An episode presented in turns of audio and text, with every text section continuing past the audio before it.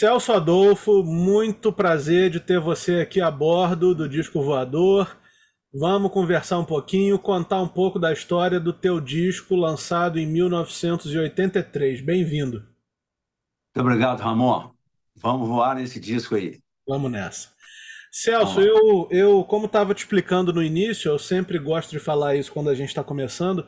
É, eu procuro trazer discos aqui que tenham ficado, se tornado cultuados, se tornado discos que as pessoas têm buscado muito, né? Discos um pouco mais antigos, mas que as pessoas têm buscado muito recentemente, né? E existe uma onda, na minha opinião, totalmente justificada. Existe uma onda de redescoberta de discos feitos em Minas Gerais e o teu disco de 1983 está entre eles, né? E eu quero começar o nosso papo voltando um pouquinho antes de 1983, porque a tua ligação, uh, eu acho que a estrada que vai dar nesse disco passa muito pela, pela gravação do disco Anima, do Milton Nascimento, um ano antes, em 1982. Tô certo? Exatamente. Certíssimo, claro. Então vamos começar desse disco. Como é que você chegou no Milton? Como é que o Milton chegou até você? Né? Me conta esse início, assim, antes da gravação do teu disco especificamente. Bacana. Bom, Minas Gerais sempre teve uma cena musical variada, né? É, todos os gêneros já apareceram por aqui e tudo, e tem uma coisa que naquele momento, ah, no, ao longo dos anos 80, mas já iniciado nos anos 70, a, o rock progressivo sempre teve muita acolhida em Minas Gerais, sempre teve é uma das grandes expressões disso atualmente é o Marco Viana, sempre foi. Mas é, no final dos anos 70, para o início dos 80, tínhamos aqui o Marco Antônio Araújo, tocava violoncelo na, na Orquestra Sinfônica aqui de Minas Gerais, e num certo momento ele, ele deixou essa função de violoncelista da orquestra e foi, foi cuidar da carreira dele, né? E ele, engraçado, ele tinha uma, uma, uma, uma pegada que, eu, que era de se esperar que fosse muito longe, não fosse após a morte prematura dele. Tinha, tinha essa, essa pegada. Num, num, num determinado momento, 1981, por aí, o Marco Antônio ele fazia apresentações, já estava correndo no Brasil, mas as apresentações que ele fazia em Belo Horizonte, especialmente no teatro do Palácio das Artes, que é um teatro muito grande, para 1.700 e poucos lugares hoje, ele, ele sempre tinha um público muito grande ali. Aquilo me impressionava muito, porque é um tipo. Eu sempre gostei de todos os gêneros, nunca tive problema nenhum com gênero nenhum de música, se ouvir de, de tudo, e sempre gostei. E a gente tem um, um, filtro natural que vai te dizer se você gostou, não gostou daquilo ou daquilo outro. Ok, isso é um outro problema, mas gostar de ouvir e ter curiosidade eu sempre tive, de todos os gêneros. Então, quando em 1900, no início de 1980, o Marco Antônio estava fazendo um, um, show em Belo Horizonte chamado Influências. E eu desci pela cidade e tal, e vendo os cartazes, os lambi-lambis, a gente, a gente mesmo mandava fazer, pregava na rua e tal, aqueles lambi-lambi, né? E eu fiquei observando aqui, falei, caramba, influências. E aí me, me ocorreu de fazer quais são as minhas influências, né? As deles são o rock progressivo, a música de fora do Brasil, que tinha um, um determinado campo harmônico, e, que era é, por causa da natureza da música, né? Esse campo harmônico ele não, ele não era tão é, tão desdobrado como sempre foi a música mineira, especialmente nas mãos de Toninho Horta, de Juarez Moreira, do, do Milton Nascimento, aquela época, do Loborges, todos eles com acordes muito alterados e com combinações harmônicas surpreendentes e melodias, consequentemente, cada vez mais surpreendentes. Uhum. É, quando eu fui ver a, aquilo ali do Marco Antônio, eu comecei a pensar quais são as minhas influências, né? Assim, objetivamente, eu vou, eu vou te responder até agora, nesse exato momento. com, com as músicas que eu estou fazendo nesse momento, nesses últimos dias. É, eu posso falar assim, eu, é, eu faço samba porque o Brasil é um país de samba. Eu faço valsas porque o mundo é um, o uhum. mundo é um país de valsas. Uhum. Eu faço modinhas porque Minas Gerais é, é, é de modinha, Portugal é modinha. É, faço canções porque nós somos de, de cancioneiro, né? É, eu faço choro, enfim, esses, esses gêneros todos que, que vão passando pela, pela minha memória, quando acontece de eu fazer alguma coisa, eu vou fazendo e, e, e não paro para pensar se eu estou fazendo esse gênero ou aquele, não paro. O que caiu debaixo do dedo vai andando. E eu sempre faço letra, música e violão junto, tudo juntinho. Tudo bem, quando eu, quando passei por ali, pelo Marco Antônio, pelo show dele, eu falei, caramba, eu vou fazer um show. Eu preciso fazer um show em Belo Horizonte. Eu estou precisando sair do circuito universitário. Porque eu comecei minha, minha, minha história na música aqui no palco, em 1976, com Paulinho da Viola. Sim. Ele foi o primeiro cara que me convidou para poder para me dar uma, uma chance de subir no palco. De 76 a 81 e pouco, eu fiquei nesse, nesse, nessa luta aí de funcionário público, porque eu fui funcionário público do DR e tal. Eu fiquei nesse negócio aí, até que no momento eu falei, não, eu vou, eu vou fazer um, um show com, minhas, com as minhas músicas, porque o Macantone está fazendo com, com, com as dele e, e ele está demonstrando o que, que é ser influenciado por isso, por aquilo. Eu, quando eu fui ver as minhas influências, eu vi que as minhas influências eram de procedimento. Por exemplo, João Bosco sempre tocou violão, como todo mundo sabe que toca. É, é, João Bosco é, era colega do meu irmão aqui de Ouro Preto, de, no curso de engenharia. Eu cheguei a ver o João Bosco tocar ali na, na, na praça, no chão, na, no meio-fio, em Ouro Preto, completamente, ainda estudante de engenharia. Cheguei a ver isso. É, então, o procedimento com o violão, o instrumento, a paixão pelo instrumento, e fazer, tirar do instrumento alguma coisa. Isso é um tipo de influência, é de comportamento. A outra, a outra influência era, era o Chico Buarque, né? É, influência com respeito ao Chico Buarque é um negócio muito sério, né? Se entrar em muito detalhe, não precisa, não precisa louvar o Chico Buarque mais do que, do que ele sempre foi louvado, e talvez merecesse ser louvado sempre, cada vez mais, o Chico Buarque. Então, falei assim, caramba, como é que escreve letra? Como é que a gente sai do, do de alguma besteira, de alguma bobagem, do lugar comum? E aí eu comecei a fazer minhas coisas. Na, na prancheta do DR, eu fui, com, eu fui compor uma música chamada Coração Brasileiro. Essa música, ela sai do negócio todo. Saiu de tudo. Mas o, a vontade de, de fazer uma música espontânea, mas elaborada, Começou assim, começou ali no coração brasileiro, 1978. Em 80 e pouco, 81, eu saí atrás de um lugar para fazer um show, porque o Marco Antônio Araújo estava fazendo dele e aquilo me, aquilo me, me, me deu uma, uma, uma, cutucada. Fui ao teatro, marquei, fiz tudo, encarei o negócio sozinho, cara, não tinha produção, produção era eu. E fui, fiz, e subi no palco com um show montado Coração Brasileiro, esse era o nome. E aí, de 78 até 81 e pouco, eu tinha um, grupo de músicas que, afinal de contas, desse grupo saiu esse tal disco. Bom, mas eu estou lá fazendo o show Coração Brasileiro, a música principal era Coração Brasileiro, né? E, e depois apareceu mais uma chamada Nós Dois, que ela marcou muito, e e quem está na plateia, Milton Nascimento. Eu não sabia que ele estava na plateia. Eu fiquei sabendo no intervalo, porque né, usava-se fazer um intervalo. Cara. Era muito estranho. Hoje não, se faz isso mais. Eu, pelo menos, não faço. Raramente vejo um artista fazer um, um, uma coisa assim. Né? Entra, Chico Buarque viu esse show maravilhoso dele que fez agora com o Marco Salmado, Salmazo. É um, é um, uma, uma, coisa só, uma linha reta só. Começa aqui termina ali. Genial. Mas aqui fazia intervalo. Quando eu vou para o camarim e volto, alguém na, na, nas coxias me fala que o Milton Nascimento está na plateia. Nesse show aí que você marcou sozinho, que você produziu sozinho? Exatamente. Antes, 1981 para 82, nesse show. Que responsabilidade.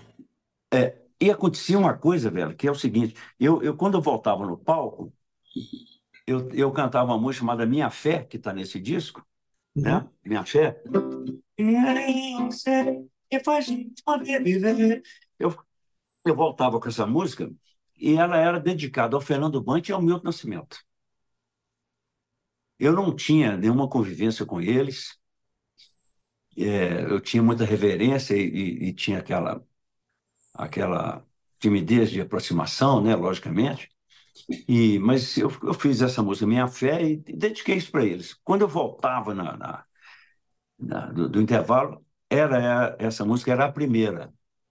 E eu falei assim, cara, eu não vou deixar de falar, não. Eu vou falar assim mesmo, só porque eu fiquei sabendo que ele está aqui, mas ele não sabe que eu fiquei sabendo, então, melhor ainda, não tem problema. Dediquei a música e fiz. Fui até o fim. Quando terminou, ele foi no camarim, se apresentou e tal. E, e aí, por intermédio de um grande amigo dele, que é o Tavinho Bretas, né, naquele momento, é, as, coisas, é, as coisas foram se aproximando. Ele passei na casa dele, ele estava morando aqui naquela época, passando uma temporada aqui, e ele também foi na minha casa, onde eu morava, no edifício Panorama, um edifício icônico aqui de Belo Horizonte, edifício Panorama, na Avenida Afonso Pena. Ele foi lá. Quando ele chega lá, ele me pede para tocar o show de novo, cara, para ele. E eu toquei. E ele, lá em casa, ele me perguntou: Você tem disco gravado? Eu falei: Não. Então agora você vai ter um. Eu caí duro, né? no edifício Panorama. Ele falou isso. E toquei, toquei e falou assim: Coração brasileiro, como é que é essa música? Toquei, contei história e tal. Ele falou assim: Eu vou gravar essa música. Foi tudo assim, cara, tudo. Falei, caramba, que maravilha, lógico. E, e fomos conversando. Aí teve um momento da minha completa ingenuidade, assim, totalmente ingênuo, inocente. É, e eu virei para ele e falei assim: eu nunca chamei ele de Bituca. Eu não tenho essa naturalidade de chamar ele de Bituca. Eu sei que ele gosta de ser chamado de Bituca, ele já falou isso. Uhum. Mas eu, eu acho esse apelido é, é, é, muito dos amigos deles, de, de, de, de, de música, de geração e tudo. Eles falam Bituca com uma naturalidade impressionante. Igual eu falo céu, eu falo Belo Horizonte, eu uhum. falo São Domingos do Prata, que é minha terra, eles falam Bituca. E eu comecei a chamar só de Nascimento. Achei um caminho assim meio estranho. E ele começou a me chamar de Pratiano, porque eu sou de São Domingos do Prata, quem é de São Domingos do Prata é Pratiano. Uhum. E ficamos assim, Nascimento Pratiano. Aí, aí eu falei assim, Nascimento, ok, você vai gravar Coração Brasileiro, mas quem vai tocar o violão que eu compus para o Coração Brasileiro? Eu tinha essa preocupação porque o violão é muito, muito particular. Uhum. Né? De onde é que vem isso? Do, da, da, da, do fato do João Bosco fazer um violão sempre particular para cada música. Veio disso, eu vontade de estudar esse negócio. E assim eu fiquei. Sempre procedi assim. Aí ele, aí ele riu, brincou, falou assim: Não, você que vai tocar. Eu falei: Eu? É. E aí, cara, eu saí de funcionário público, de um show que eu produzi sozinho, para um encontro com o Milton Nascimento, e para depois ir para o estúdio no Rio de Janeiro. O estúdio, acho que é o Transamérica, na época, não estou me lembrando, acho que o Transamérica. E, e, o Mazola, que era o produtor do Milton e tal, eu saí disso para entrar no estúdio e acompanhar Milton Nascimento cantando uma música minha. Incrível, né? Entendeu? Então foi, é, um, é uma associação de coisas muito impressionantes assim. E aí, quando ele gravou o Coração Brasileiro, gravou a faixa e tudo, é, ele falou assim, agora o próximo passo é produzir o seu, seu disco. Aí pronto. Aí voltamos na, no ponto zero para procurar todo o repertório e tal, na minha casa e na casa dele aqui, na rua Paulo Afonso, e a gente ficava ouvindo e tal, até que, por fim, decidimos por um, por um repertório que é esse que está no disco. E ele ficou... Por favor. Ele ficava, então, é, em todas as sessões de gravação, tudo, ali sentado, coordenando tudo, fala uma coisa, falava outra e tal. E, e me lembro também que teve um, um momento que ele, outra coisa que aconteceu, ele falou assim: você não, vai, você não vai dar palpite, não, Celso? Cara, essa pergunta foi me destroçou, porque eu estava louco para dar palpite, mas eu não tinha a menor segurança de abrir o bico, para dar palpite, porque o meu transmimento não estava ligado no, no, no, fato emocional que eu estava nele, que eu, eu, eu vinha naquela luta doida querendo fazer a carreira artística, mas eu era funcionário público e estava travado completamente naquela, naquela situação, entendeu? Então, é, eu, eu não tinha convívio com, a não ser com os meus amigos daqui, com o meio universitário e tal, eu não tinha convívio. Eu tinha tido um, uma passagem com Paulina Viola em 1976 e ficou nisso. Então, eu falei, o, o Nascimento, cara, não, tá tudo bem, na hora que eu tiver alguma coisa para falar, eu falo. Não falei nada. Durante o disco todo, não falei nada. A única coisa que eu, que eu, que eu pensava comigo assim, assim, eu vou falar na hora que eu for tocar, na hora que for gravar, na hora que for tocar o meu violão, na hora que for botar a minha música ali, aí eu estou falando. E, aí todo mundo que está aqui, a gente experiente, essa turma vai, vai, vai, vai, vai extrair da, daquilo ali o, o, o arranjo o melhor que for possível. E fomos, fomos em frente, fizemos o disco. Aí Aí já falei demais. Faz uma pergunta. Vou fazer duas. A primeira é a seguinte, a mais importante, né? Ah, isso, aí que, isso aí que você me contou sobre ele, ele está produzindo, ele, o Milton, está produzindo o teu disco, é, me leva para dois caminhos. O primeiro caminho, que, eu, que é um assunto um pouco mais atrás, é o seguinte: você citou que vinha de uma passagem muito ligada à universidade, teve uma única oportunidade ao lado do Paulinho da Viola é, fez esse show todo por sua conta, né? Produziu, tocou, cantou, fez tudo.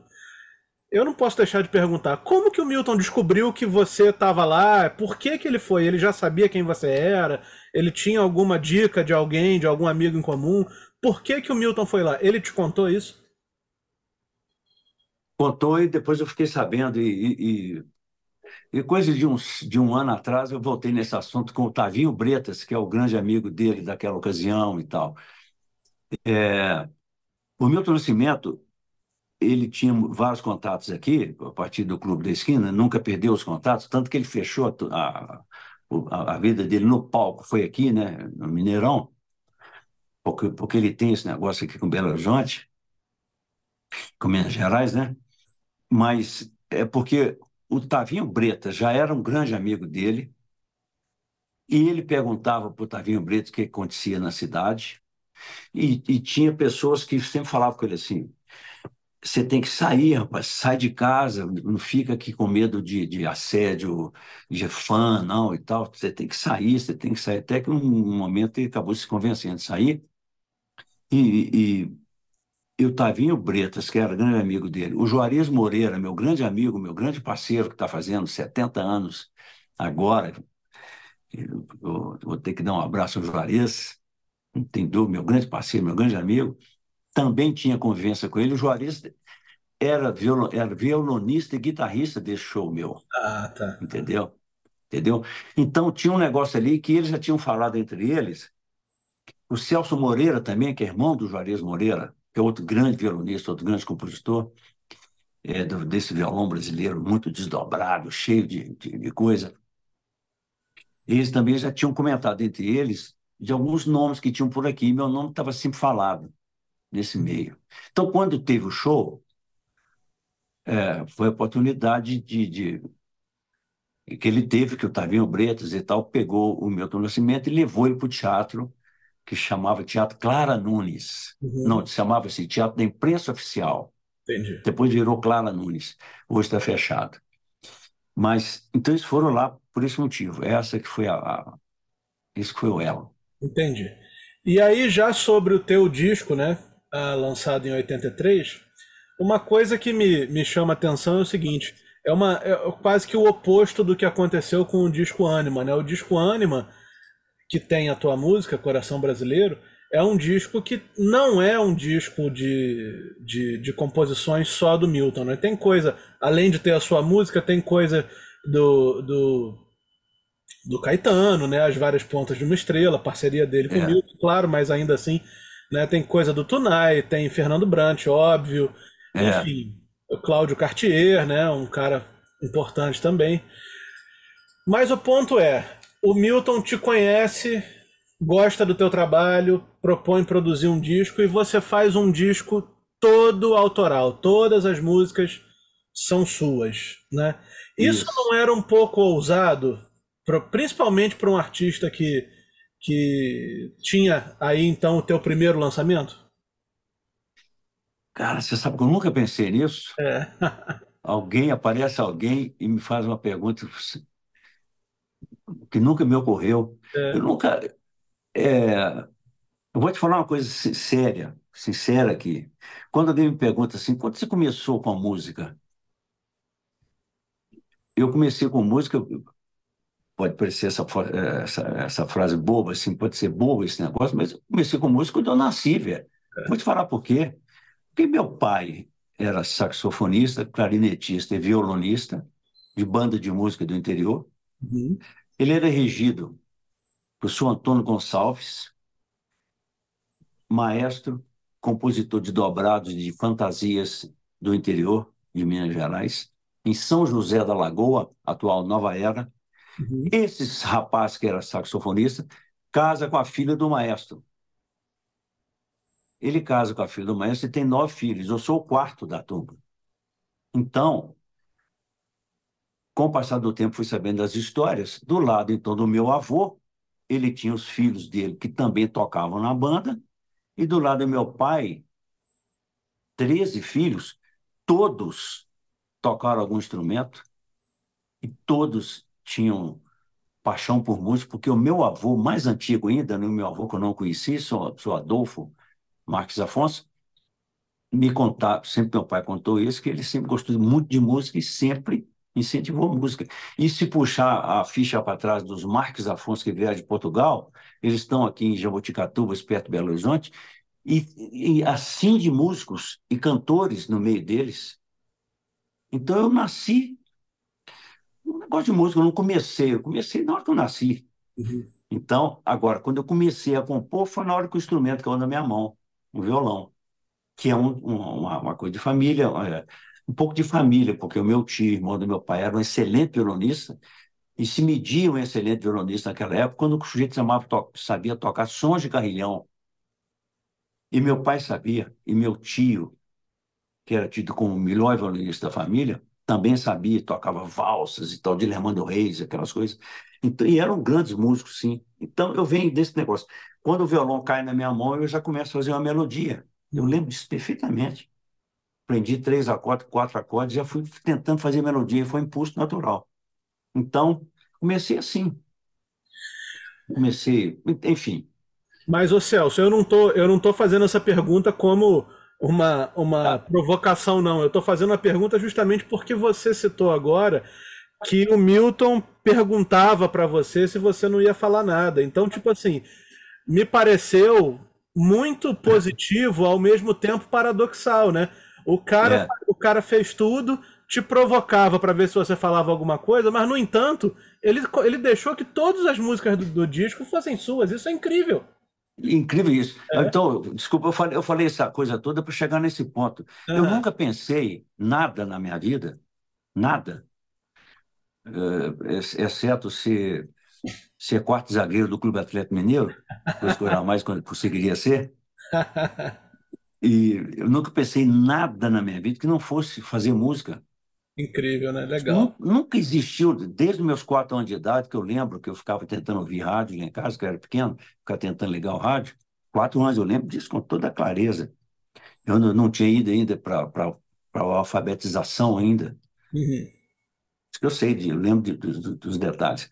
Enfim, então só, isso, isso só teve isso na minha, na, na, na, ocupando a minha, a minha cabeça o tempo inteiro. Então, quando eu cheguei para fazer aquele show. Coração Brasileiro já eram as músicas todas minhas. Quando eu fui tocar com o Paulinho da Viola primeira vez, em 1976, toquei ao longo da temporada três músicas minhas, e, e assim foi. Então, quando eu fui fazer o disco e fui mostrar para o Milton Nascimento, o Milton Nascimento, naturalmente, ele viu que ele estava diante de uma pessoa que fazia músicas. É isso, ele viu isso. Então, era natural que ele. Eu acho que, que foi ainda melhor para ele, porque pegar um, um sujeito que estava fazendo música e que tinha uma quantidade de música que naquele momento poderia dar um disco, foi uma sorte para mim é. muito, muito grande de encontrar com ele e a sorte recíproca, porque ele também estava procurando é, botar o nome dele junto a alguma coisa assim que, que, que fosse encorpada, né? E, e, isso aconteceu. Eu queria, eu, eu quero abrir um parênteses aqui para falar, por, falar por que, que o Milton Nascimento produziu esse meu disco. Que isso é muito importante, cara. Uhum. Eu fiquei sabendo isso não tem muito tempo. O Milton Nascimento tinha uma relação comercial lá com a Ariola, e lá, no certo momento, ele tinha um dinheiro.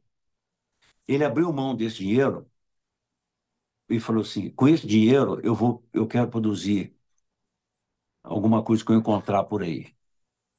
Vocês vão gastar esse dinheiro com, não, com, alguém. Uma parte desse dinheiro ele gastou comigo. Então ele deixou de receber esse dinheiro e negociou com a, com a gravadora assim: então tá, nós temos X mil cruzeiros aqui na época, né? Esse dinheiro vocês vão fazer disco que eu, eu indicar. E ele me indicou. Então foi com esse dinheiro que ele fez. Bom, eu sou assim, esse negócio de ser autoral o tempo inteiro, até, até nesse exato momento. Não tem, não tem solução no meu caso. Já conversei isso com ele também. Na, na época surgiu isso, essa coisa. Falou assim, natural. Se você compõe assim, escreve o tempo todo, toca violão, é assim. Você tem que fazer. Se uma hora tiver parceiro, ótimo. E aconteceu de ter parceiros também. Uhum. Muito menos em, em, quantidade, né? Mas também tem. Então, até, até hoje, assim, meu último disco chama Pratiano, são 19 músicas, todas minhas. Eu não, eu não tenho nenhuma forçação de barra e nenhuma ânsia de querer fazer só coisa minha, não é isso. Ao longo do, do, dos meus 11 discos, eu tenho várias parcerias também. A gente tem que falar, Celso, uma coisa que sempre as pessoas gostam de ouvir as histórias, uh, sobretudo quando são discos aí de Minas, né? A banda que gravou esse disco é uma banda de músicos uh, impressionante, né? Nós temos o, o Túlio Mourão, que a gente já citou aqui algumas vezes. Não, claro que um ou outro vai passar batido, mas temos o Túlio Mourão, temos é. o Wagner Tiso, temos uh, o Juarez Moreira, que você já citou várias vezes, nós temos o Luiz Avelar, nós temos o próprio Tavinho Bretas, que você também já citou aqui outras vezes. Isso. É. Nivaldo Ornelas, ou seja, pessoas ligadas ao... Desculpa. Tem o, o, Paulinho Carvalho, que era Isso. contrabaixista, que morreu, era o cara mais engraçado do mundo. É, é o cara que fazia o meu nascimento rir como nunca vi, viu? ele, ele era é uma figura incrível, esse Paulinho Carvalho. Neném, baterista. É. O grupo, o grupo Akiti. Sim do grupo aqui tinha, tinha aqui, tem aqui o Paulinho Santos, Neném baterista, eh, Túlio Mourão, Moura, eh, enfim. Não, rapaz, é. E, enfim. Quem foi que escolheu esses músicos, Celso? Milton, ah, ah, isso aqui foi o seguinte: é, o Milton Nascimento estava assessorado pelo pessoal daqui, e também pelo Tavinho Bretas, e também pelo Juarez Moreira, por esse, conversas informais, entendeu? E ele tinha o produtor dele na época aqui, que era o Marcinho Ferreira, que é da cidade, tal, conhecia tudo, conhecia todo mundo, e não tinha dúvida que eles, que eles trocariam ideias entre eles sobre quais músicos deveriam tocar. Eu conhecia todos eles, naturalmente, conhecia todo mundo aqui que estava na, na, estava na parada aqui trabalhando e tal. Eu não tinha trabalhado com todos eles da, daquela turma toda, eu só tinha trabalhado com o Juarez Moreira. Certo. O resto foi, foi aparecendo, mas na hora que essa turma caiu no estúdio, caiu naturalmente já com a, com a compreensão do que, que é a, a nossa música, que era o negócio. Então caiu. É, é o faro do, do, do artista Milton Nascimento e, e, com as informações que ele buscou com as pessoas que estavam à minha volta, né? Uhum. Então eu não fiz escolha nenhuma de chama esse, chama aquele, não fiz isso. Mas na medida que a turma ia chegando no estúdio, cara, a coisa ia andando. E você via quem eram as pessoas, né? Tipo, imagino que deve ter ficado muito feliz com as pessoas que, que apareceram, porque só tem fera, né? Não, só tem, só tem gente fina aqui. E Paulinho Carvalho, que era. Paulinho Carvalho era uma coisa maravilhosa. Uma figura engraçadíssima. O Paulinho Carvalho, ele distendia o, o ambiente, sabe, assim. E ele sacava que eu, que eu ficava nervoso. E, poxa, eu fiquei nervoso para danar durante o processo inteiro. E, e eu, eu tenho que contar um caso, Paulinho Carvalho, aqui, velho. Por favor, conte. É genial esse caso, Paulinho Carvalho. Ele vendo aquela nervosia minha, aquele negócio todo, mas eu, eu ali bancando o sujeito seguro e tal, isso aqui tem. Eu só estava seguro de mim mesmo, eu tocando meu violão e minha música, só. O resto dali para frente era complicado. Um dia, cara, eu chego no estúdio, na antiga Bemol, do saudoso de Seu Shape, maravilhosa figura. Eu chego assim para gravar, o Paulinho Carvalho sai do estúdio me pega na porta e fala assim: Celso Adolfo, cara, você não viu o que que o que está acontecendo na imprensa com o seu nome? Eu tomei aquele susto, cara. Eu falei, não, que foi, Paulinho? Cara, os caras descobriram aí que o Bituca está produzindo o seu disco. Bicho, tá, o negócio está sério. A revista Veja, velho, fez uma matéria e deu capa. Deu capa, velho, pro seu trabalho. A revista Veja. E eu, eu caí assim. Pô, que isso, velho? Que loucura. E fomos para o estúdio. E ele ficou quieto dali para frente, tal, fomos trabalhar, gravamos, e aquele negócio na minha cabeça, rodando. E eu não falei nada com ninguém, porque alguma coisa de, de mineiro, algum bichinho de mineiro, me fez ficar quieto, ficar calado, e eu fiquei calado. Uhum. Mas eu saí do estúdio e, e, tive que ir para algum lugar aí, quando aí eu sa, sa, saí do estúdio procurando banca de revista, para ver a revista Veja, claro. pendurada na, na coisa. Cara, eu vi, quando eu vi a revista Veja, eu vi, cara, eu estava na capa da revista Veja. Aí, aí fui chegando perto, e na medida que eu chegava perto, eu ia vendo que não era bem eu. Olha, que, olha que triste semelhança que eu, que eu tive, na, semelhança fotográfica, assim, com, com uma figura muito estranha. Né? Ah. Era uma, era uma, uma Gaddafi se você pegar uma foto do se você pegar uma foto do Muammar Gaddafi, 1980, ah. e pegar uma foto minha na mesma, na mesma época, um dos dois é a cara do outro. E eu fui, quando eu fui chegando assim a, a, a dois metros da, da banca, assim que eu fui vendo, eu matei a charada, aí eu comecei a rir sozinho, cara. Falei, esse, esse Paulinho Carvalho e aí eu ri para danar, evidentemente, voltei. E aí eu peguei ele, falei, ô Paulinho, pô, mas aí eles já estavam rindo, cara. Aí eu, ele já tinha contado para todo mundo no estúdio, o Milton Mendes estava, estava todo mundo rindo de, de, dessa história, que é, é, engraçado, pode, pode ter um, pode ser um pouco perigoso, assim, entendeu? Dependendo da, da situação claro. psicológica da, da figura.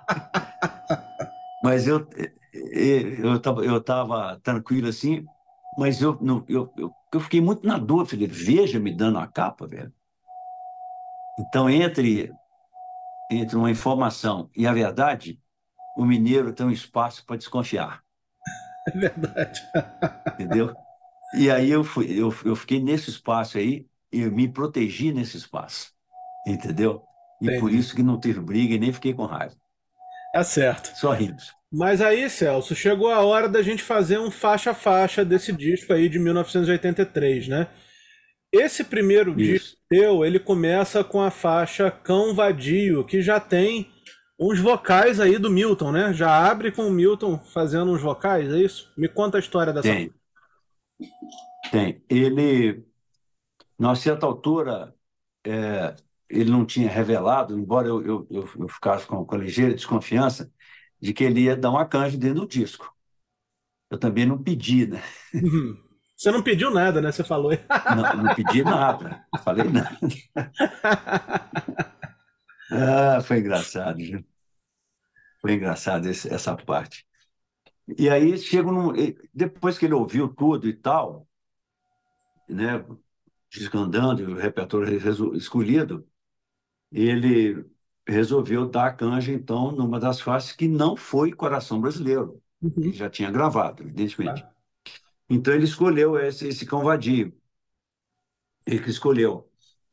E, e aí, bom, eu botei a minha, a minha voz lá e tudo, e chegou no momento em que ele achou o, o jeito dele entrar. Então, tem um momento lá que tinha uma nota. Meu coração pegou raiva. Ficava essa nota assim no alto. Ele entrava, ele entrou junto com essa nota, emendando comigo. Oh! E aí ele fez um, aquele e fez aquele vocalista dele. O Milton Smith tem uma característica da, que é das mais impressionantes que eu acho, que toda nota longa dele é limpa, é linda. E ele é.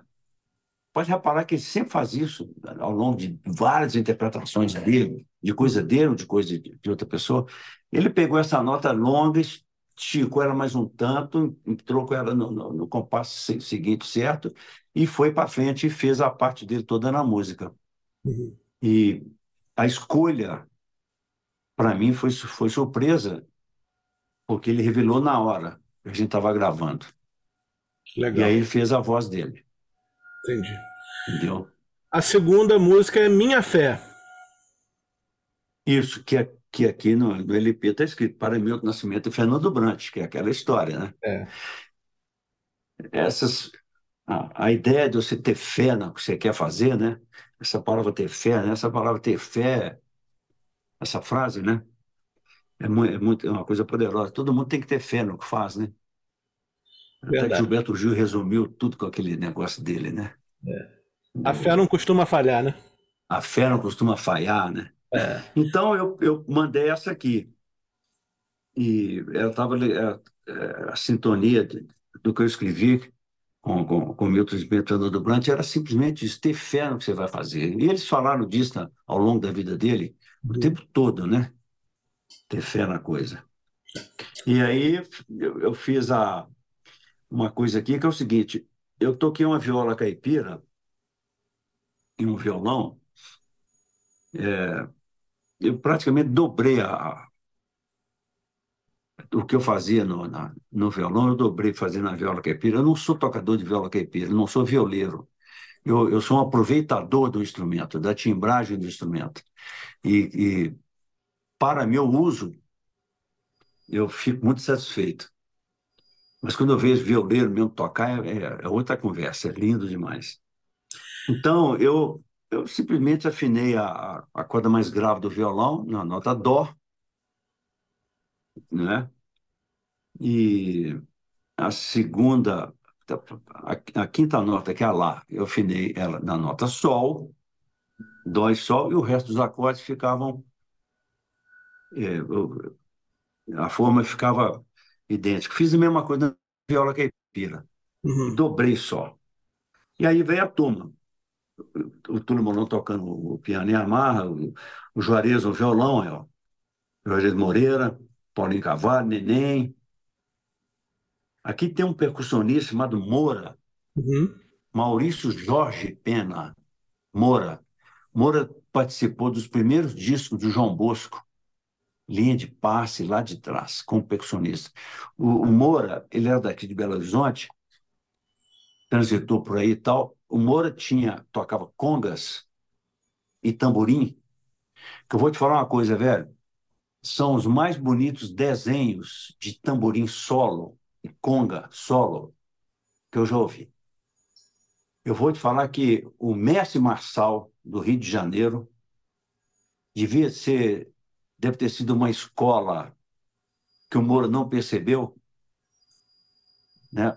Devia ter sido, ele deve ter sido uma escola para o Moura, porque o mestre Marçal é outro tamborim, estou falando velho, hein? Sim, claro. Que tinha um desenho de tamborim solo, limpo, com umas notas e uma colocação, uma divisão das mais belas. Então eu, eu reputo, quer dizer, tem um monte de gente que toca tamborim por aí, eu não vou ficar falando assim que são os maiores de todos os tempos, porque não, não é bem isso. Naquele momento do que eu ouvi, o Moura tinha um desenho de tamborim e um desenho de congas, uhum. que era uma das coisas, das coisas mais lindas que, que, que, que, a música brasileira já produziu, lá do, do, do, mestre Marçal aí. Então o Moura entrou aqui fazendo um mero chique-chique, uhum. coitado, foi reduzido a isso, infelizmente. Mas o grande músico também tem isso, né? Uhum. Se bater o pênalti né? sem goleiro, é. se bater o pênalti sem goleiro, pode não ter graça. É. Mas chega na bola com elegância, né? É claro. Pelo menos isso, né? É. Enfim. Aí vem Coração Brasileiro, que você vai me contar a história então, né? Coração Brasileiro. É. Então, Coração Brasileiro, eu compus essa música em 1978, uhum. no DER, Departamento de Estrada de Rodagem, onde eu era funcionário. Uhum. Trabalhei, eu sou formado em estradas, trabalhei muitos anos, nove anos naquilo ali, de 73 até 82, quando eu saí, porque foi exatamente no momento que o meu disco começou a ser gravado. É... Então, eu li O Grande Sertão Veredas pela primeira vez, eu tenho a, a, edição até hoje aqui do mesmo jeito, toda rabiscada e tal, a minha edição, 1978. E, e aí a leitura do Grande Sertão Veredas me influenciou. E então comecei a fazer a música. Escrevi a letra lá dentro do DR, na minha prancheta, e não tinha é, violão, não podia tocar violão. Até onde, eu, até onde se sabe, ninguém pode tocar violão trabalhando, né? Ainda Até não onde pode, você né? sabe, né? É, até onde você sabe. Mas eu tocar mentalmente, cara, olha que loucura. Quando eu fiz isso aqui, eu falei assim: é, o ambiente dessa música aqui é um ambiente de. Não é de bossa nova, não é de sal, não é nada, é outro ambiente. Uhum. Esse texto aqui, ó. E eu, eu, imaginei logo uma transposição da afinação da viola caipira para o violão. Certo. E eu fiz isso mentalmente. Isso é tranquilo de fazer. Pensei lá e tal. Ré, sol, ré, sol, si, ré. Beleza, tranquilo. E quando eu, che quando eu cheguei em casa, aí eu comecei a, a fazer o violão para a música. Uma coisa longe da outra, porque, né? Mas aí, quando eu peguei o violão, a música saiu. Uhum. Então, ela tem uma, uma essa importância impressionante assim para mim, porque eu não tinha ideia do, do, de nada do, do, poder dela, nem que o Milton fosse querer qualquer coisa com ela. Tipo, mas ela é, foi o título da, do show e ela que ficava puxando as coisas na ocasião. Uhum. E puxa até hoje. Claro. Entendeu? Então, próximo brasileiro. Aí Milton Nascimento coloca lá. Olha só.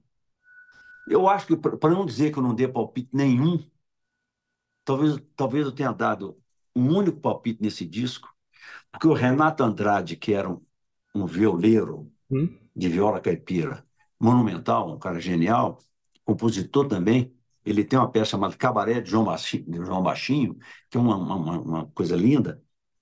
O, eu sugeri o Renato, que o Renato Andrade trocasse, tocasse no disco. E ele veio tocar, então, nessa faixa Coração Brasileiro. Então, ele faz uns, uns, umas intervenções aqui, espontâneas, por um motivo muito simples. Eu, usa, eu usava a afinação em Sol maior aberto, que, aliás, o Rolling Stones usa essa afinação em, Sol maior aberto. É, eu vi o, aquele guitarrista que não vai morrer nunca, como é que ele chama? Do Rolling Keith Stones? Richards. É, Keith Richards. Eu vi outro dia ele falando isso, cara, e mostrando os acordes. Falei, que isso, cara? Pois é, Renato Andrade, com a viola, afinação em Sol maior, rio, é, famoso Rio abaixo debaixo do dedo. E eu fiz aquele ali, não teve dúvida. Ele chegou no estúdio e encaixou a viola dele aqui. Foi um palpite que eu dei. O resto está aí Juarez Moreira, de novo, Paulinho Carvalho, Paulinho Santos, que é do grupo Aquiti, o Moura, o top percussionista que eu falei, e um coro. Esse coro aqui, eu lembro perfeitamente, o Tavinho Bretas e a Marilene Gondim, é, participando do coro. Então, o coro não tinha nome, não. Então, eles criaram Coronárias. Genial. É legal demais, né? Coronárias, está aqui, ó. Uhum. É o coração brasileiro. Tá certo. E arenga do sapo. O que, que é uma arenga? Arenga de sapo. Isso é uma coisa. É um, um... Eu inventei essa expressão, ah. uh, essa coisa com esse hífen aí, para fazer um terceiro sentido, é, como se fosse uma coisa de, de, de mau agouro, entendeu? Que tivesse esse sentido de mau agouro. Uhum. Não que o sapo tenha esse sentido, porque claro. o, o, sapo não. O, o batraque não. O batraque é uma peça linda da natureza. Calma lá, né? Mas as pessoas, quando você vai fazer algum uso do sapo na, na, em algumas coisas aí, igual João Bosco fez, costurou na boca do sapo um resto de angu. E de, depois deu de rir, feito Exu, caveira, né? Do é, Aldir Branco e João Bosco. É, tirando, eu, formando esse negócio aí, eu pensei num ambiente onde as coisas estivessem assim, passando por um mau agouro. Isso aqui era o tempo da ditadura. Uhum. Esse é o mau agouro. Com certeza. A gente tava. Eu fiz essa música em pleníssima ditadura, também no meu tempo de funcionário público do DR. Entendeu? E, e, e aí tá aqui, ó. A onça é braba ainda é dona do mato. Põe mira no fogo aí, ô Donato. Essa metáfora é essa aí. E o, na época o João Bosco ouviu isso e ele, ele matou essa charada imediatamente. Ele falou: É, seu Salvador, a onça é braba ainda é dona do mato. É, enfim, é isso aqui que é o Aranha de Sal. Tem um violão que eu toco nela aqui. Cara, que eu vou te falar uma verdade aqui. Eu não consigo tocar esse violão de novo. É mesmo? Não consigo. Primeiro, tem uma velocidade nele, de arpejo. E segundo, que me, me fugiram a, a, a, a montagem, o encadeamento, me fugiu totalmente. E eu vivo lutando para poder descobrir para eu mesmo descobrir como é que eu tocava isso. O Juarez Moreira é, sempre gostou muito dessa música, é, fez um instrumental muito bom para ela, e, mas eu não consigo lembrar uhum. para eu tocar sozinho. Entendi. De cara eu não poderia tocar ela mais em Mi maior, porque minha, minha voz ficou muito mais grave. Uhum. Eu teria que baixar ela para Dó maior. E aí eu teria que mudar, fazer um violão afinado muito abaixo, não sei. Flor Bonita, para fechar o lado A. Flor Bonita. Flor Bonita é, é, é, tem um conjunto de músicas que eu fiz na, na mesma época. Elas têm toda, todas a, a o mesmo ambiente de, de situação amorosa, situação de namoro, de fim de namoro. Uhum. Cão Vadia é uma, Flor Bonita é outra. Calango dela, que nós vamos falar lá na frente, é outra. E nós dois, que não está nesse disco, que viria depois, que, que, que viria na sequência, não, já estava composta. Essas quatro são do mesmo ambiente é, de situação de de fim de namoro, entendeu? É, as quatro são aí. Então, Flor Bonita, ela tem esse negócio. Ela, o arranjo de orquestra dela é do Dori Caymmi. Isso que eu ia te perguntar, como é que o Dori apareceu aí nessa história? Pois é, Milton Cimenta é que chamou, cara. Essas coisas tudo é ele que, que, que fazia. Eu não tinha contato com nada, com, com ninguém, não sabia disso. Eu fui conhecer essas pessoas no estúdio, quando, quando a gente foi terminar. Uma grande parte do disco foi feito aqui na Bemol, uhum. com o Disseu, e também com o Carlão, que é da Vison. Meu amigo, fui aluno dele. Olha, tá vendo? É, é eu gosto muito do Carlão. É, e o restante foi feito no Rio de Janeiro. Orquestras, algumas coisas de voz, entendeu? Isso foi feito no Rio de Janeiro. O Dori Caymmi, ele, ele ficou quando essa música chegou para ele, é, como é que eu, vou tentar usar uma metáfora aqui? É, é, é pegar do futebol mesmo, é, é, como se bater um pênalti sem goleiro e, e, a um metro da linha do gol para o Dori Caymmi, entendeu? É uma música muito, é uma música banal, simplesinha, não, quatro acordes efeito maior, só tem um acordezinho de sete maior, simplesinho, nada demais, melodia doce, quase banal, que é aquele momento que você fica brincando assim, com, com, com muita intimidade, sem estar preocupado em ser criativo, ser nada. Você fica assim, você faz uma coisa leve, bonita. E essa leveza dessa música tornou essa música muito querida por muita gente. Engraçado isso. Mas para o Dori Caymmi, se botar isso na mão do Dori Caymmi para ele fazer um arranjo, eu tenho certeza que ele esperava que fosse pelo menos uma coisa desse um pouquinho mais de, de, de coisa para ele. Mais, mais complexa. Assim.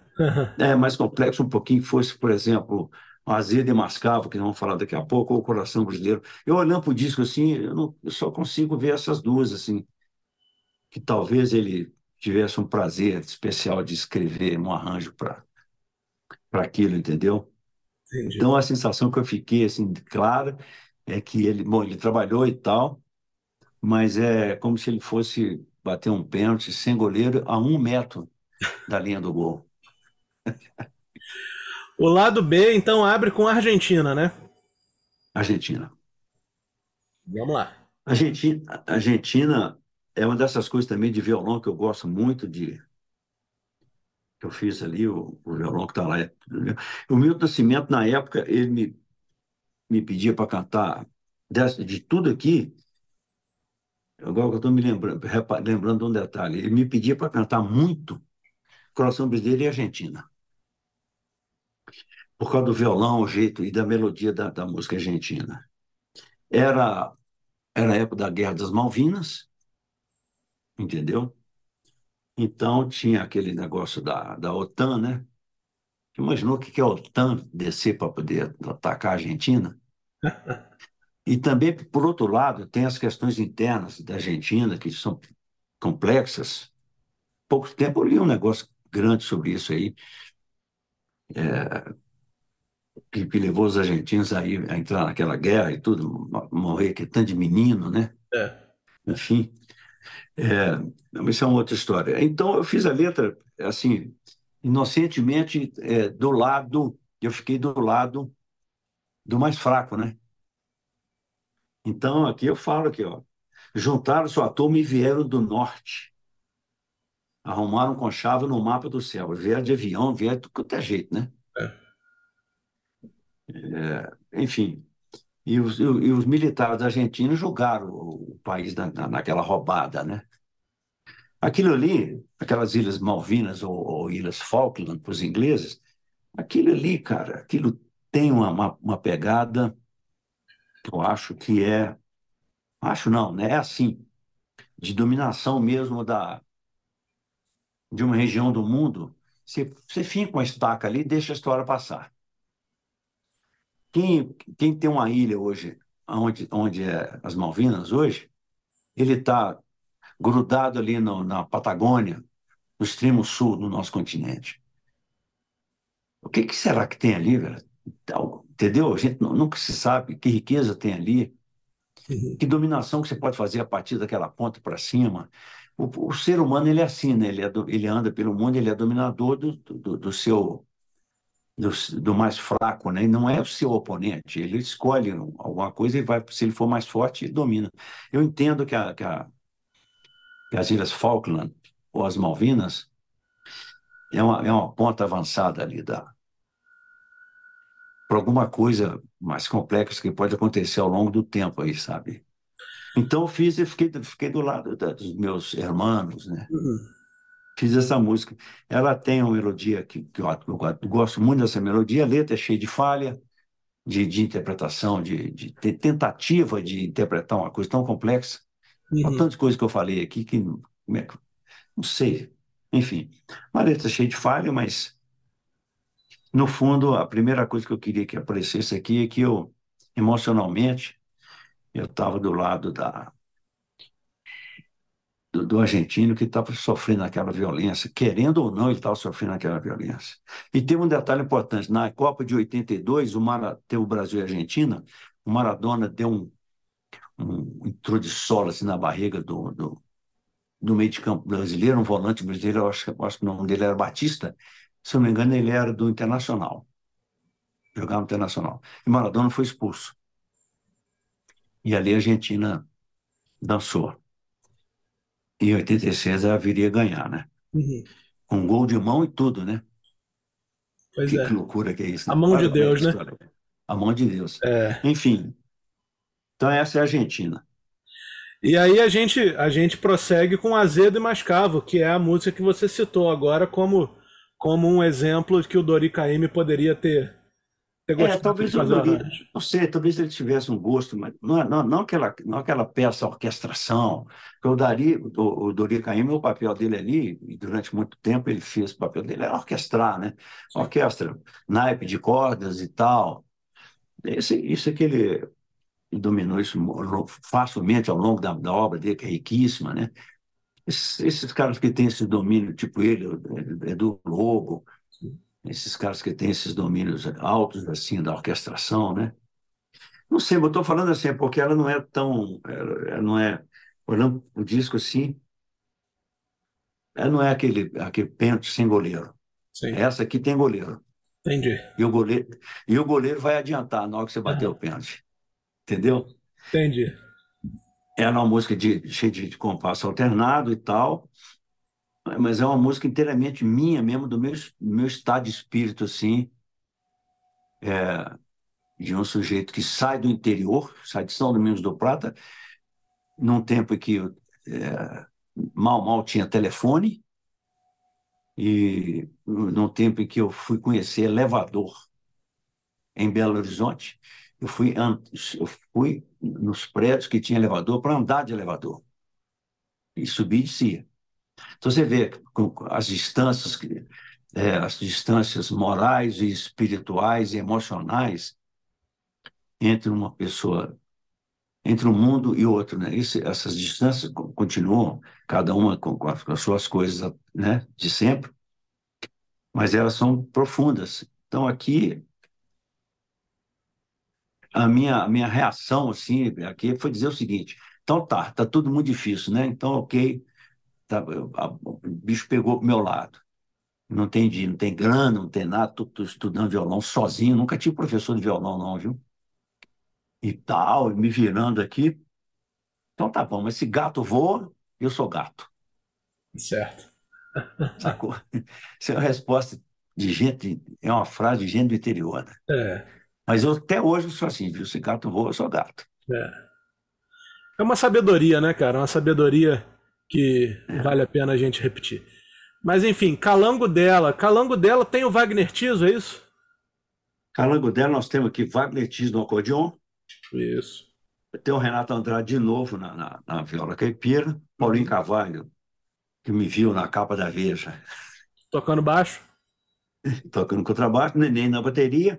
O Moura, de novo, tocando triângulo. E o Paulinho Santos, do Grupo Aquiti, tocando Colbel. Engraçado, né? era muito legal. A gente chamava. Aqui nós temos quatro percussionistas, três percussionistas. Hoje a gente chama um para fazer as três funções. É. Naquele momento a gente chamava um de cada vez.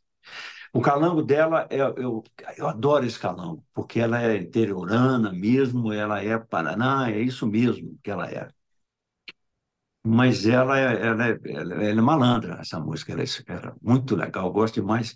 Essa que eu já gosto muito do texto inteiro dela, e gosto do violão dela que eu criei também, que vem junto assim com, com a música.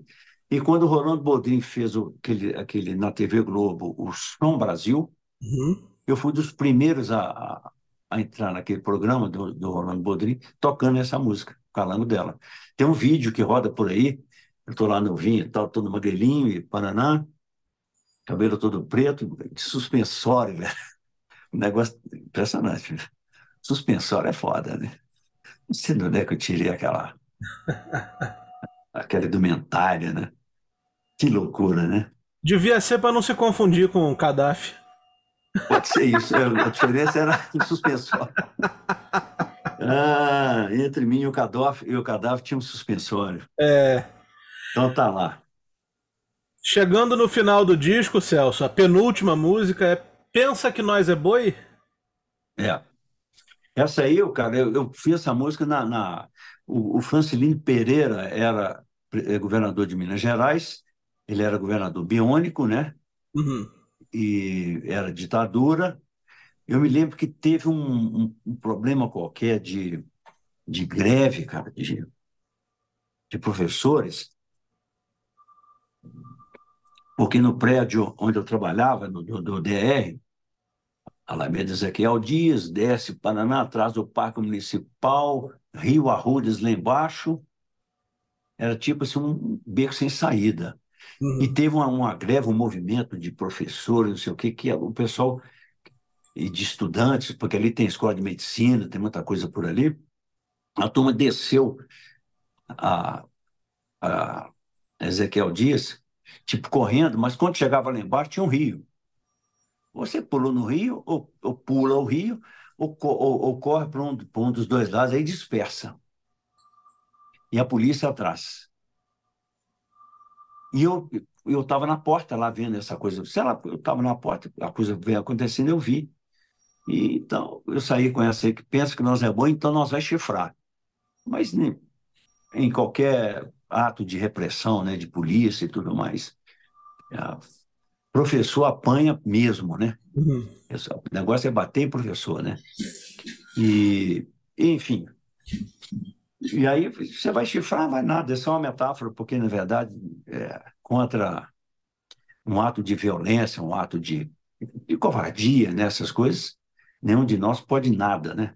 É. Então ficou assim essa música. Quem gostava dessa música sabe quem era, velho? Quem? Tarek de Souza. Uau! Tarek de Souza, eu lembro dele falar alguma coisa comigo sobre essa música. Ficou assim. E por fim o disco acaba com Sombra de Vinhedo, né? Sombra de Vinhedo. Essa é uma das poucas músicas que sai muito da. Ela saiu aqui de, de, de algumas coisas que me, me definem, me definiram bastante até hoje, porque também é uma, é uma melodia um pouco solta, assim, aquilo que eu te falei, é uma, é uma, uma, uma frase melódica, uma canção que ela é. Ela não está preso a não tá preso a, a, a, um samba, nem a valsa, nem choro, nem nada. É uma canção livre, que a melodia vai andando, ela tem um cadeamento muito legal. E, e quem também gostava dessa música, que chegou a falar dela, falou bem dela comigo, foi o Túlio Mourão. Uau! Nosso Túlio Mourão aí, ó. É. O Túlio Mourão, deixa eu ver se ele está aqui nessa faixa. Está aqui, ó, ele aí, ó, é, tocando piano, piano né? É. Isso. E a orquestração e regência disso aqui é do Lizinha Velar, ó. Olha Essa aqui também talvez, talvez fosse um pouquinho mais desse um gostinho de alguma coisinha para o Dori Caim fazer uma, uma orquestração dela, mas ela também é muito simples, não é? Mas é menos é, Flor Bonita tem uma banalidade, mas tem uma honestidade muito grande também de, de, de emocional. Essa aqui é um pouquinho menos, menos banal e. É, talvez o Luizinho Avelar tenha tido algum prazer de escrever a, o arranjo para ela. Ô Celso, e depois desse, dessa gravação, você chegou a fazer muitos shows com esse repertório? Aí foi imediato, cara, porque é o seguinte, então eu era funcionário do DRR, né, funcionário público. É, eu matava muito serviço e perdi o ponto, porque eu era CLT. Eu entrei lá, fiz concurso, entrei e tal, mas eu era CLT, eu não tinha escapatória. Eu sempre conto essa história. Eu fui mandado embora três vezes, e nas três vezes eu fui humildemente falar as verdades falar, não, repetir para os meus chefes na ocasião a verdade que estava na cara, que eu precisava daquele emprego, porque com música eu não estava conseguindo fazer as coisas, não ia conseguindo, não podia abrir mão do emprego. Então foi quando as duas letras, as siglas CI, passou a fazer parte da minha vida. No dia mesmo falei disso. CI, comunicado interno. É. Primeiro comunicado interno eu virei para o meu chefe imediato, pedi, ele foi o Fernando, eu não minto, eu, eu mato, eu mato serviço, eu não venho, você corta meu ponto, vai ser assim sempre. Eu não estou patriciando aqui no Parque Municipal. Eu não estou fazendo hora, eu vou para casa. Não, quando eu não venho, eu estou em casa, estudando violão, sozinho, não tem professor, tenho que me virar, estou lendo e tal. Eu quando eu falei isso com o Fernando, falei de uma maneira tão tranquila que falou assim: então tá. Ele rasgou a CI, primeira. A segunda, o traço engrossou. Eu tive que ir lá no, no, no chefe, Deus o tenha, Itzel Cota Martins. Esse já era mais bravo. Repeti a mesma história. Falei, doutor Itzel, eu não, não minto. Está na imprensa toda hora. E saía mesmo toda hora, saía no jornal. Movimento estudantil, tinha cobertura da imprensa. Meu nome estava sempre ali. Foto e tal. Não tinha, tinha de mentir. O jornal chegava na mesa deles. Era assim. Chegava o jornal, café. Jornal, café ruim.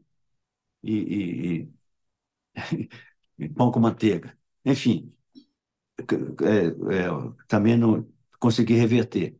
E a terceira vez, eu aí já foi, no, foi em 1980 e poucos, 82, início ali, que o troço, o troço ficou bravo.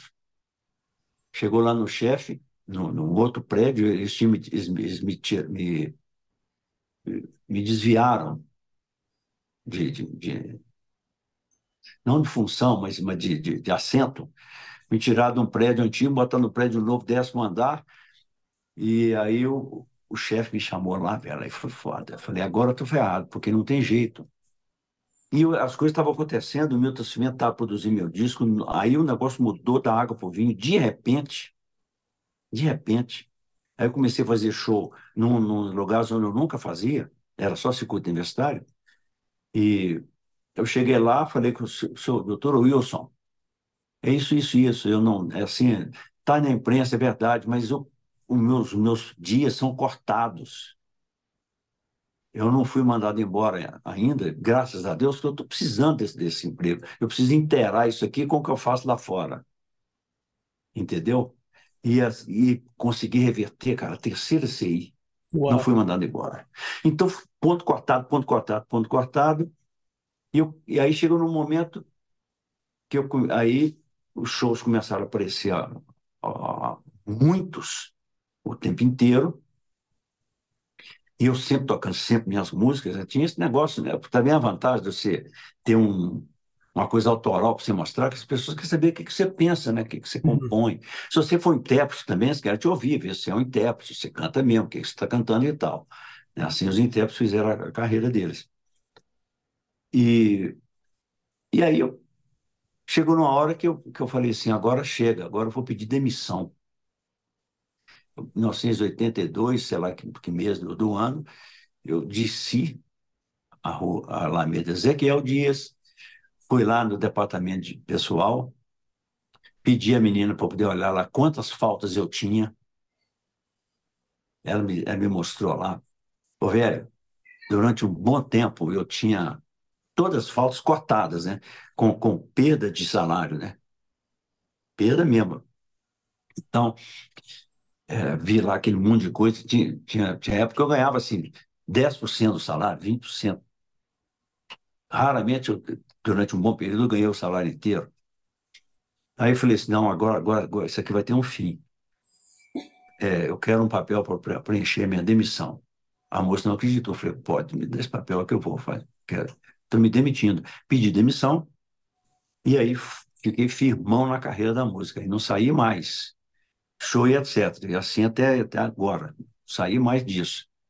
Porque você tem que pegar firme, né? Não tem, não tem outra não tem outra coisa para você fazer, né? Para mim.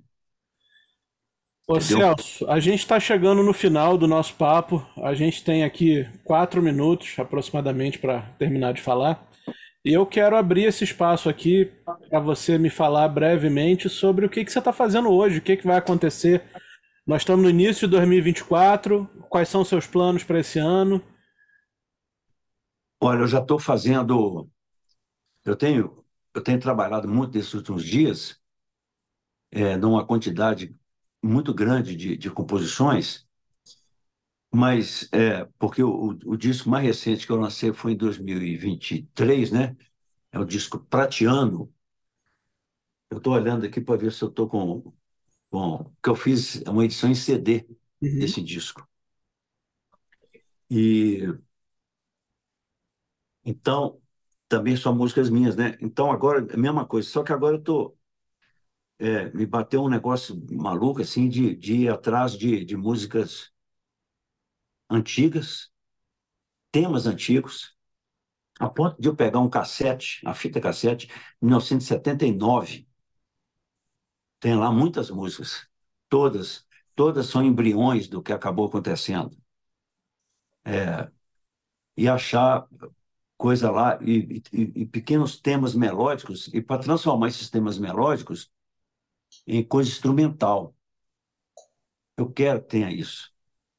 E, e minhas peças instrumentais, elas são, quando eu, quando eu faço com essa intenção, elas são de, de melodia curta, elas são minimalistas. Me, lembra, me lembram uma, um disco que eu ouvi esses dias de uma de um artista minimalista genial.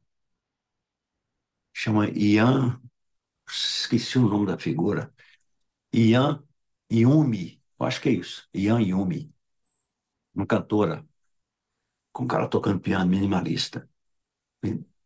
Coisa curta. Isso que ele bateu, bateu profundamente em mim, porque eu também sou assim. Uhum. Entendeu? Então, eu tô, eu tô aí com as quatro, cinco músicas que tem esse. Uma, uma, uma chama-se As Mães, a outra chama-se é, As Mães, a outra é. Puxa, me deu um branco aqui. Enfim. É... Então, esse é o teu próximo projeto? Esse projeto vai ter essa parte instrumental. Mas eu sou in, é, incorrigivelmente um sujeito que gosta de tocar e compor e escrever ao mesmo tempo. Então, estou aí. E os teus discos estão nas plataformas? Estão todos nas plataformas. Entendi.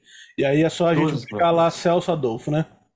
Pode buscar lá, tem todas as plataformas. E o Instagram 11... é arroba... Celso Adolfo, uh, underline oficial. Isso aí, tá certo. Então, gente, a gente está chegando no final do nosso papo. Vou sugerir a vocês que pesquisem o trabalho do Celso Adolfo. Não só esse disco que a gente dissecou aqui, falando de todas as faixas, né? Esse disco que está completando 40 anos. Mas vou sugerir que vocês procurem os outros discos também, os outros trabalhos, porque tem muita coisa boa. Eu espero, Celso, que a gente possa se encontrar em Belo Horizonte, né? Para tomar um café, comer um pão de queijo e se conhecer pessoalmente. Ramon, aqui é o seguinte, na minha jurisdição, café e pão de queijo é por minha conta. E aí você vai ver, você vai, você vai provar o legítimo pão de queijo de Minas Gerais. Então, Agora, tá. café, nós vamos tomar um café da cidade Patrocínio. Uau! Cara, ali não é brincadeira, não. O café que aqueles caras estão fazendo, já há muito tempo, o sul de Minas é tradicional disso. É. A cidade de Patrocínio vem nisso há já uns bons anos, mas é um negócio impressionante. Então, nós vamos tomar esse café, viu? Obrigado, Celso. Tudo de bom para você e por ter participado aqui, pelo tempo, pela paciência. E a gente se fala. Alô, amor. Maravilha.